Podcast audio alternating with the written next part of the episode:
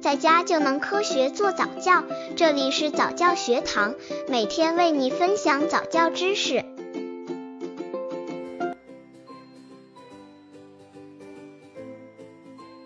宝宝任性，家长的对策：一、满足宝宝的合理要求。如果不尊重宝宝，不管他提的要求合不合理，有没有实现的可能，都予以否认，这样宝宝的要求长期得不到满足，就会产生不满心理，产生对抗情绪，容易形成不服管教的性格，或是不敢提出正当的要求，一味的顺从大人，行为畏缩、胆小怕事，从而失去个性。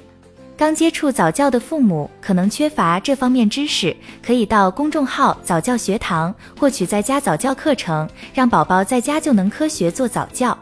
二，不能无原则的迁就宝宝。如果宝宝的不合理要求得到满足，你无原则的迁就他，渐渐的，宝宝必然为所欲为，自私自利，不讲道理，任性蛮横。